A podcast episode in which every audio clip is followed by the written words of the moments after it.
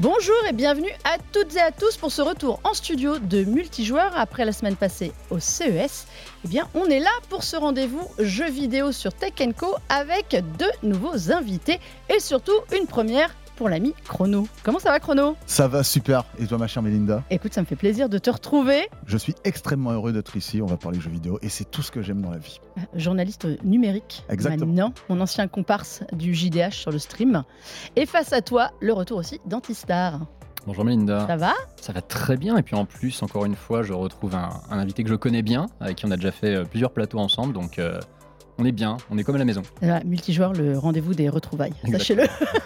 bon, et bien pour attaquer cette année, on commence fort cette semaine de janvier, après vous avoir parlé matériel la semaine dernière. On en reparlera un petit peu si on a le temps en fin d'émission. Mais là, il y a de quoi faire avec les premières grosses sorties de l'année. C'est parti pour l'actu à chaud.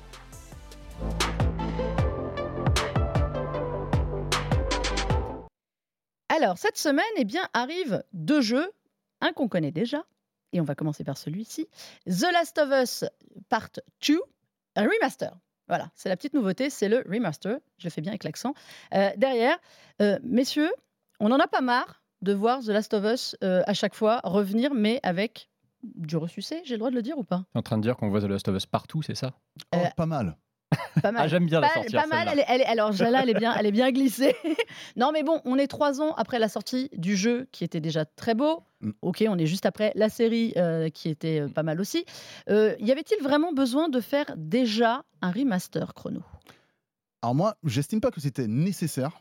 Par contre, je pense que ça a du sens malgré tout. Alors, je peux comprendre effectivement que on a cette impression d'avoir le même jeu qui revient à un prix un peu, en plus à un prix euh, élevé, on va dire. Bon, c'est 10 balles de Ouais, plus, mais hein, ils ont fait un Mais effort. modéré quand même, hein. c'est c'est 50 euros au lieu de 80. Oui, mais pour un jeu qu'on a déjà fait il y a Mm. quelques années et qu'on a déjà trouvé en- entre guillemets PlayStation classique, je me rappelle plus le nom des Platinum, je crois que ça s'appelle. C'est PlayStation Hits maintenant. Oui, Ah c'est ça, c'est le PlayStation truc Hits, Mais ils changent tous les ans de toute façon. là. Bah, c'est le truc qu'on t'avait offert pendant un temps, puis après on te l'a repris. Ouais, c'est vrai. Mais en fait, je pense que c'est intéressant parce qu'il faut quand même garder en tête que euh, tout le monde n'a pas la dernière génération de consoles. Oh, tout le monde n'a pas eu les générations précédentes d'une même famille de consoles. C'est-à-dire que moi, je connais des gens qui étaient, par exemple, avant chez Xbox et qui ont fait l'acquisition d'une PlayStation 5. Et ces gens-là pourront découvrir The Last of Us dans des conditions peut-être ultimes. Surtout que, euh, en fait, en réalité, euh, il y a quand même des ajouts qui sont intéressants dans les remasters, notamment leur nouveau euh, mode roguelite, qui est vraiment une proposition que je trouve super intéressante. Après, le jeu, il est peut-être un peu plus joli, ça se voit pas comme ça dans les images Ouais. qu'on voit là, mais c'est un jeu qui est déjà magnifique. Donc pour moi, même si je peux comprendre qu'il y a un sentiment de, de, de marre, entre guillemets, d'avoir à chaque fois des remasters, etc., mais il y a quand même deux aspects importants. Premièrement, faire découvrir des gens qui n'ont pas découvert à l'époque, et deuxièmement, en fait, financer quelque chose d'autre par la suite. Alors, C'est ça. Alors, pour ceux qui voient les images, derrière, ce qui défile derrière nous, c'est euh, le comparo PS4, PS5. Et même Chrono n'a pas vu la différence. C'est pour vous dire. Voilà, c'est un petit tacle gratuit, je sais. Non, non, on parlait des améliorations. Oui, donc il y a quand même des améliorations graphiques. Mine de rien, le jeu passe euh, en 4K ou à peu près pour, pour euh, tous les modes de performance.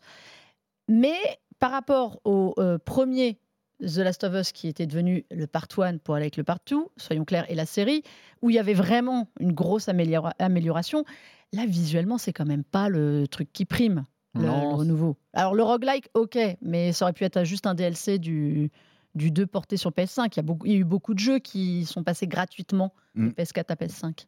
C'est peut-être même pour ça, je pense qu'ils font justement une upgrade à 10 euros pour les gens qui possèdent déjà partout sur PS4 en mode, bah écoutez, si vous avez déjà le jeu, vous aurez tous les contenus de la nouveauté pour 10 euros, ce qui est très honnête. Comme l'a dit Chrono, effectivement, ça se destine surtout pour l'acquisition du produit complet aux gens qui n'avaient pas de PS4, qui n'avaient pas fait le jeu à l'époque. Euh, maintenant, il y a quand même un truc sur lequel je veux revenir, c'est que beaucoup de gens euh, ont l'air un peu surpris, voire choqués qu'on sorte déjà un remaster de Partout.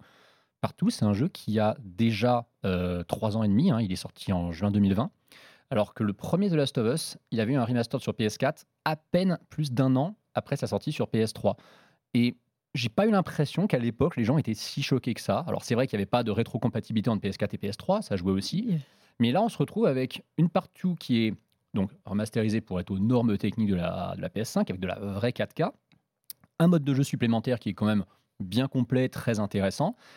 Et puis encore une fois, un tarif qui est agréable. 50 euros, c'est pas les 80 euros du remake de The Last of Us euh, premier du nom, qui lui, pour le coup, était plus sujet à débat, même s'il y avait un travail de fou fait derrière, ça j'en conviens. Je peux me permettre de rajouter quelque chose Vas-y, pour je t'en compléter rapidement aussi, c'est que, en fait, mine de rien, on parle d'un jeu qui n'a pas beaucoup évolué graphiquement, qui était déjà très très beau à l'époque, qui était même un. un- Mais un- c'est ça, moi, le- qui le me choque. top niveau, Il était déjà problème, très beau. ouais. La différence entre, alors je fais une parenthèse, Vas-y. la différence entre la version PS3 et PS4, c'est que pour le coup, il y avait un vrai gap Ouais. euh, graphique, technique, qui justifiait à peu Mm. près de faire déjà euh, un remaster.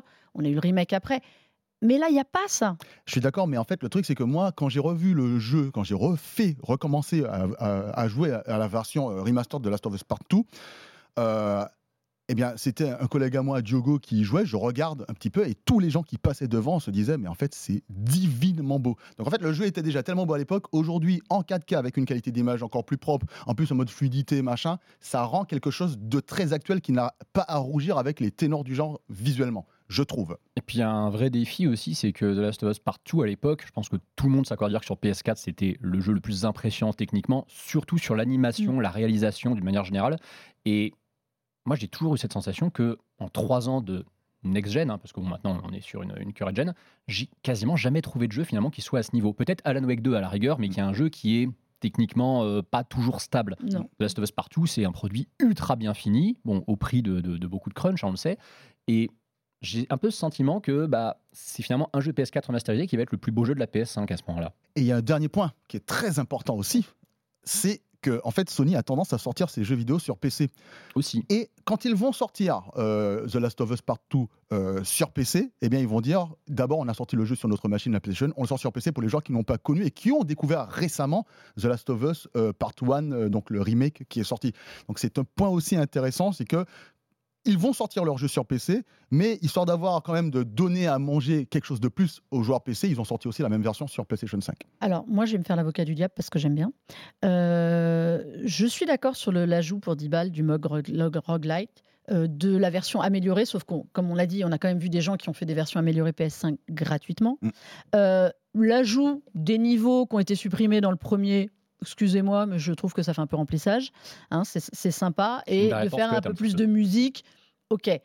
Moi, ce que j'aimerais, en fait, voilà, je suis mauvais esprit volontairement euh, en disant que The Last, of- The La- The Last of Us 2, d'avoir déjà un remaster, c'est abusé. En fait, je voudrais bien voir ce studio faire autre chose. Ah mais on le touche. Et en fait, c'est ça qui me fatigue, c'est de les voir perdre du temps. Je suis désolée, à faire des remasters, alors que c'est un studio Naughty Dog extrêmement talentueux et qui mériterait de montrer qu'il sait faire autre chose que des, des The Last of Us euh, attire l'arigot. Alors, il y a aussi un truc, c'est que il y a la deuxième saison qui va arriver de la série qui imposait aussi, Sony ayant eu une tendance à virer très américain, euh, qui imposait aussi d'avoir un jeu Une présence. une présence sur un jeu plus moderne pour, en effet, comme vous avez dit, des gens qui ne l'auraient pas fait il y a trois ans. Voilà, c'est ma petite parenthèse, ma petite analyse, Pour répondre à ma ton- petite, euh, mon, mon petit regret, en fait, Ah. de voir toujours ces remasters. pour répondre à ton regret sur les Game Masters, c'est qu'il y a un point quand même important dans le cycle du jeu vidéo dans la globalité, notamment d'un studio. Tout le monde n'est pas Rockstar Game. Tout le monde ne va pas assurément vendre par palette des, des- des jeux qui sûr. vont rentabiliser un développement. Et une manière simple de rentabiliser un développement dans le jeu vidéo, finalement, eh bien, c'est de sortir justement euh, un remaster sur un produit qui est presque assuré, entre guillemets, de se vendre pour pouvoir financer d'autres projets derrière. Peut-être que c'est ce qu'ils cherchent à faire. Surtout qu'en plus, faut pas oublier un truc, c'est que The Last of Us Part 2, c'est pas un énorme carton pour Mais Sony. même comme le premier, on en parle toujours, c'est un jeu qui a beaucoup d'estime, mais ce ne sont pas des gros Alors, volumes de vente à chaque le fois. Premier The Last of Us, je crois qu'on est Avec sur à peu près 20 millions de, oui, mais avec de les ventes. et les remakes. comptant le remastered, The Last of Us Part 2, c'est entre guillemets seulement 10 millions et Mm. c'est probablement un des jeux qui a été le plus coûteux de l'histoire de Mm. Sony parce que c'est un jeu qu'ils ont développé pendant quasiment 6 ans, qui a eu plusieurs retards et c'est une production extrêmement ambitieuse. Je pense, je pense que c'est le jeu le plus ambitieux de tous les studios Sony. Et clairement, je pense qu'avec 10 millions, ils se sont dit, Hmm, c'est pas fou, si on peut en faire un remastered, au moins on rentrera un peu plus dans nos frais. Donc voilà, le jeu arrive cette semaine sur PlayStation 5 exclusivement, forcément. et euh, voilà, on va clore euh, ce sujet. On va passer à un autre jeu qui sort, lui, juste avant, c'est-à-dire aujourd'hui, euh, le jour où nous enregistrons, c'est le retour du prince. Prince of Persia. Euh, 13-14 ans qu'on n'avait pas eu de jeu. Le jeu qui a été lancé pour la première fois en 1989. Et figurez-vous qu'on en parle beaucoup aujourd'hui. On a rencontré Jordan Mechner, le créateur de Prince of Persia, qui ne travaille pas sur le dernier, et qui nous a expliqué d'où venait l'origine du jeu. Il y a 35 ans, euh, je voulais faire un jeu de plateforme. J'étais inspiré par euh, Lode Runner. Euh, et d'autres jeux de l'époque, mais euh, je, venais de voir euh, Indiana Jones, le premier film où Indiana Jones saute et court. il y a un porte-culisse qui se ferme, il, tombe sur les pics. Donc, je voulais faire un jeu de plateforme avec ce sens de danger, que c'était un personnage du cher qu'on pouvait se faire mal si on tombe. Parce que dans les jeux euh, plateforme de l'époque, on courait, on sautait, mais on avait l'impression, euh, comme Mario, que le personnage n'avait pas vraiment de poids. Mais dans euh, ce début d'Indiana Jones, on- on- c'était les mêmes mouvements euh, de sauter, etc. Mais on voit que ça peut se faire mal. Donc je voulais apporter cette énergie d'une film d'aventure à un jeu vidéo. Je me souviens pas du moment où j'ai rencontré les mille et une nuits pour la première fois. J'imagine que j'étais enfant. C'était peut-être que dans un film euh, comme euh, Le voleur de Bagdad de 1940 euh, sur la télé, ou peut-être que dans un livre de contes d'enfants.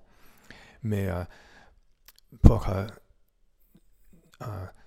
pour créer un univers pour ces jeux de plateforme que je voulais faire, je le trouvais idéal parce que c'était des archétypes universels.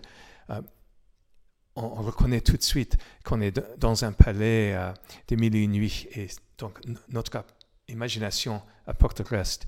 Et avec les, euh, les graphismes pixelisés très simples de l'époque, euh, c'est essentiel, ce côté de l'imagination euh, du joueur qui euh, remplit euh, le reste. Vous aviez fait le premier, celui de 1989. Alors, pas sur Apple II, forcément, oui, peut-être, mais sur Apple II. tu l'avais fait sur Apple II.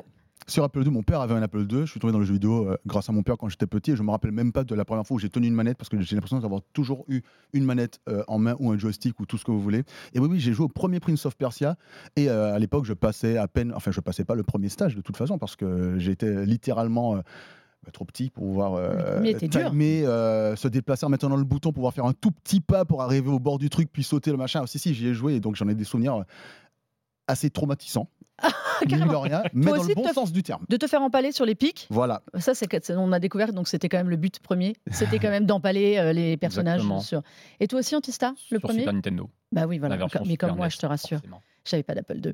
Euh, donc, on est passé de ce monde, en effet, pixelisé. Euh, Entre-temps, au début des années 2000, la licence a été rachetée par Ubisoft, qui nous avait fait euh, Sense of Time. Oh là là, quelle merveille. Quelle merveille. Immense jeu vidéo. Voilà, on est passé de la rotoscopie 2D à, la, à une version un peu plus 3D. On attendait quand même un jeu qui monte euh, en gamme. Donc on arrive à Prince of Persia. Bon, je vous épargne tous les autres entre temps parce que bon, et le film. Mm. On s'épargne le Ah, parce qu'il y a film. eu un film? Voilà, on Moi, s'épargne. trouvé le film plutôt sympa en plus, hein, le pire. Je l'ai revu pas il un y a des pas très pires. longtemps. C'est pas, C'est un pas, des un des- pires. c'est pas une des pires adaptations de jeux vidéo au cinéma. C'est vrai, on avait fait une émission pour en parler et euh, on avait épargné euh, Prince of Persia et Jack Gyllenhaal, qui est pour beaucoup le Prince of Persia en fait. C'est Oui. marrant, l'image qu'on en avait, c'était vraiment lui. Mm. Euh, dans ce nouveau The Lost Crown, il a complètement changé de look. Le The Prince of Persia, il est d'ailleurs même plus prince. Euh, il est immortel, il s'appelle Sargon. Euh, on est allé cette fois demander au producteur du jeu, Abdelak Elges, eh bien, comment est-ce qu'on faisait un nouveau Prince of Persia quand tout le monde connaît Prince of Persia et qu'on eh ben, se tape un héros qui ne ressemble pas au héros traditionnel? Le pitch de départ, euh, c'était de, faire un nouveau Prince of Persia et tout en le, modernisant. C'était vraiment respecter son ADN et ramener quelque chose de nouveau. Et nous, on avait à, cœur de faire vraiment, notre pitch vraiment, c'était un super-héros dans la Perse légendaire. Donc c'était vraiment maximiser euh, les, capacités du personnage et profiter au maximum de la variété euh, de la géographie de, la, Perse. Oui, bah ça, ça a été un des premiers travaux de, de vraiment essayer de trouver les adjectifs et trouver euh, l'ADN de ce qui fait un Prince of Persia, de réfléchir à vraiment c'est quoi euh, les piliers. Et, euh, et pour nous, il y avait définitivement la dimension des, des puzzles, le, le combat acrobatique, euh, l'exploration et la narration. Donc on a vraiment défini sur ces, sur ces quatre puzzles-là qui étaient vraiment pour nous euh, vraiment centraux dans l'ADN du Prince of Persia. Et il y avait un élément qu'on voulait encore plus pousser qui rassemble l'ensemble de ces piliers, c'est le temps. C'est comment on est capable de jouer avec le temps, que ce soit dans l'histoire, dans les environnements, mais également dans les capacités du, dans les capacités du personnage. Messieurs, vous qui avez terminé le jeu tous les deux, euh, est-ce qu'ils ont respecté euh, donc leur pitch de départ et leur pari qui était de reprendre les codes traditionnels de Prince of Persia et de le moderniser Oui, complètement. euh, mais moi, ce que je trouve surtout étonnant, c'est qu'ils se sont intéressés à un genre de jeu que les gros studios négligent complètement, qui est le Metroidvania. C'est-à-dire que, comme le nom l'indique, hein, ça va de Metroid et de Castlevania, donc des séries de Nintendo et de Konami. Et en dehors de Nintendo, qui fait encore des jeux Metroid, c'est un genre en fait qui est vraiment quasiment réservé aux, aux indépendants. Du Hollow Knight, du Ori, du Blasphemous, ce genre de jeu, on ne voit ça que chez les indépendants. Là, on a Ubisoft qui se dit, bah écoutez, nous, euh, vu qu'on est très fort en 2D, on l'a vu avec les Rayman, hein, c'est Mm. Ubisoft Montpellier qui le fait, on va tenter justement de revenir aux sources de ce qu'était Prince of Persia, c'est-à-dire un, un labyrinthe euh, avec bah, plein d'éléments comme ça à, débloquer, de la plateforme, délicate quand même, il faut dire ce qui est. Et plus encore, je trouve, que le retour à l'ADN de la licence Prince of Persia, moi, ce qui m'a impressionné, c'est le fait qu'il se soit lancé dans un genre qui est pas si populaire que ça auprès du grand public finalement, et qu'ils l'ont maîtrisé à la perfection. Et ils ont même introduit leurs propres éléments, histoire de, le, de donner leur petite, leur petite touche perso et de le rendre encore un peu plus intéressant. T'es d'accord avec ça, Chrono? Je suis 100% d'accord avec ça et euh, j'irais même un petit peu plus loin. Je trouve que dans le genre du Metroidvania, je ne connais aucun Metroidvania avec un système de combat aussi Le combat, est- le système Moi- de combat, moi, Oui. c'est ce qui m'a Il bluffé. hein. impressionnant. Moi, je joue Excellent. à des jeux. euh, Moi, j'adore Ninja Gaiden, Devil May Cry. Je peux, quand je joue à Prince of Persia, je peux littéralement faire Dragon Ball Z, maintenir les ennemis dans l'air, me balader de l'un à l'autre. Enfin, et ça avec une précision et une justesse que je trouve assez, assez euh, dingue.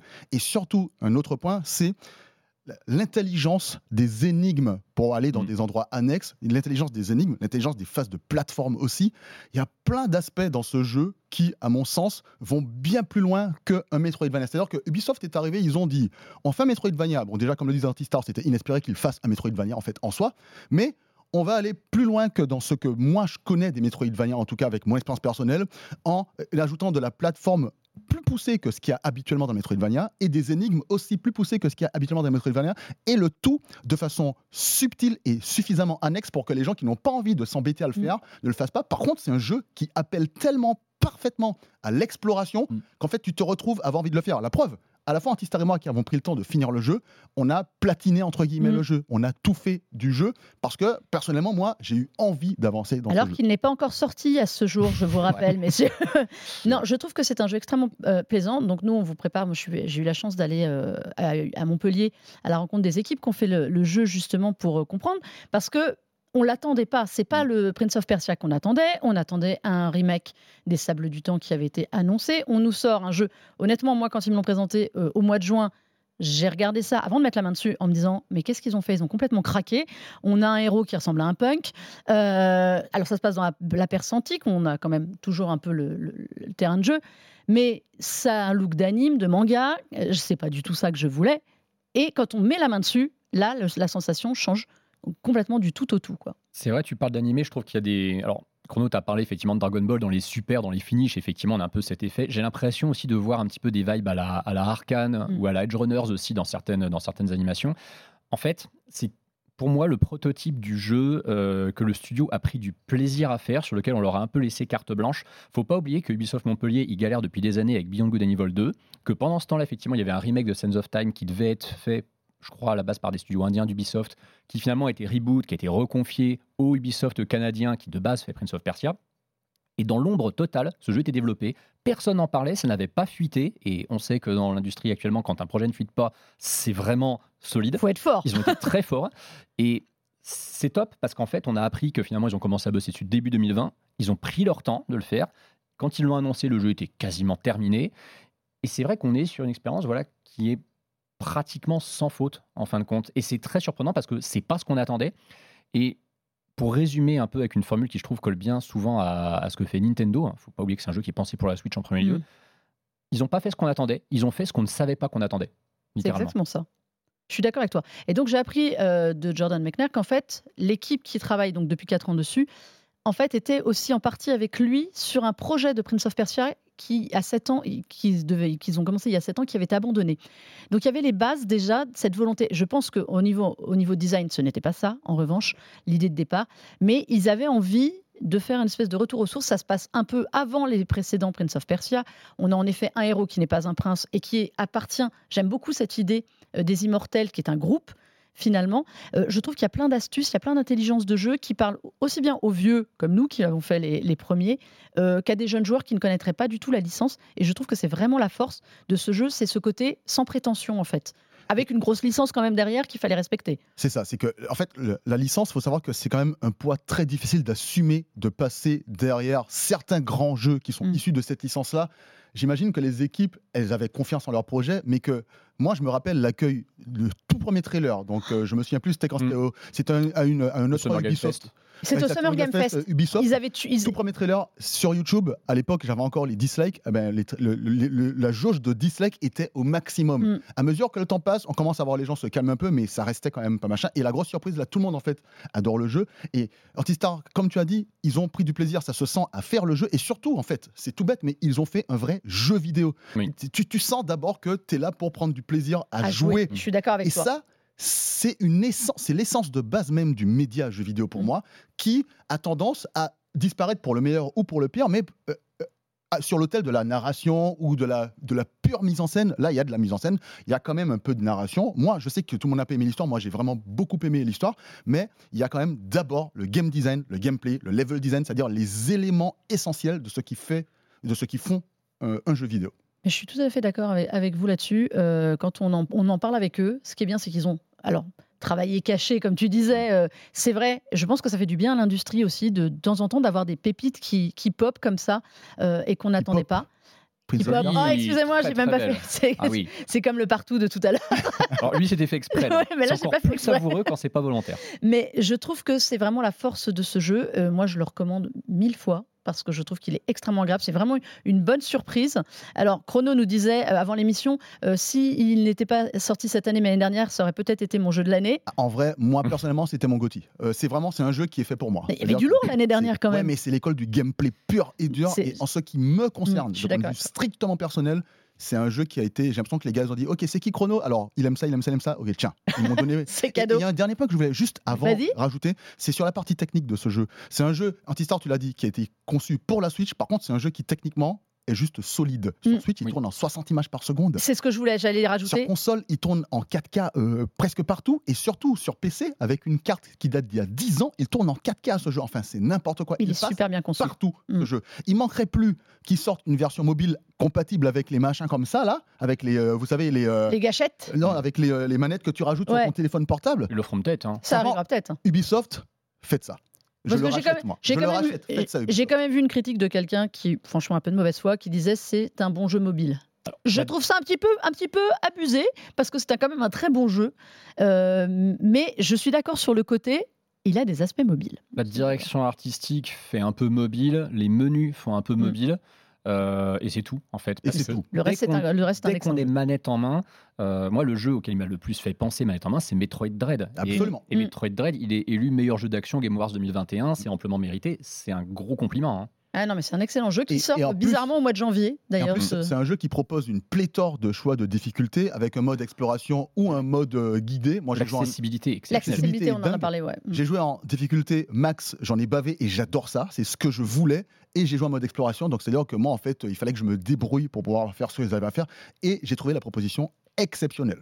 Ouais, et sur l'accessibilité, justement, tu parles du mode exploration. Si effectivement vous voulez vous perdre, ce qui est un peu l'essence d'un Metroidvania, mais encore une fois, vous jouez comme vous le voulez, vous pouvez effectivement complètement vous paumer, ne pas avoir trop d'assistance. Mm. Et sur les combats, bah, en fait, vous avez effectivement quatre niveaux de difficulté de base, mais vous pouvez régler les dégâts infligés aux ennemis et ceux qui vous infligent à volonté. S'il y a un boss sur lequel vous galérez trop et que bah, vous voulez quand même bien connaître l'histoire et continuer votre exploration, et bah, vous baissez ces curseurs juste Ouais. au temps du boss, puis vous les remettez au niveau que vous voulez Après, après. exactement. C'est très très plaisant pour ça. Mm. Donc voilà, Prince of Persia The Lost Crown, ça sort le 18 janvier sur toutes les consoles et c'est un jeu qu'on vous recommande déjà. Je voudrais qu'on passe très très vite euh, à nos coups de cœur parce que là, je voudrais que ces messieurs s'expriment. Donc c'est la partie à quoi on joue?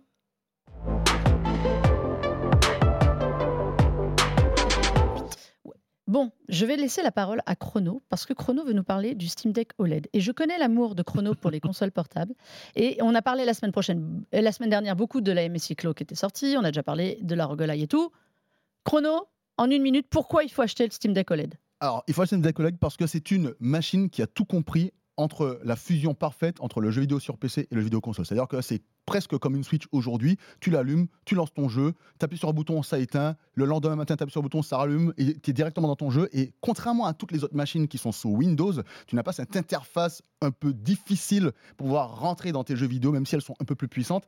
Et le dernier point, c'est que Steam a tout compris parce qu'en en fait, Steam, ils, ont, ils, ils récupèrent de l'argent quand ils vendent un jeu. C'est pour ça que la console coûte un peu moins cher, alors que Mm. quand tu achètes une autre console de ce type-là, ah ben, euh, l'argent ne se fait que sur la vente des machines. C'est pour ça qu'elles sont un peu plus chères. Facile d'accès, l'écran OLED est magnifique, euh, les développeurs travaillent d'arrache-pied pour que leur jeu tourne sur Steam OLED, donc c'est un gage de qualité sur l'avenir. Voilà, c'est mon coup de cœur. Combien ça coûte? Ça coûte à partir de. Alors, il me semble que ça commence à 369 euros jusqu'à 679 euros pour la version OLED 1 Tera. Et entre les deux, tu as pléthore de versions. Ça s'achète sur, euh, sur le magasin Valve Steam directement. Voilà, c'était le téléshopping de Chrono. Allez vite, hein. Et d'aller vite.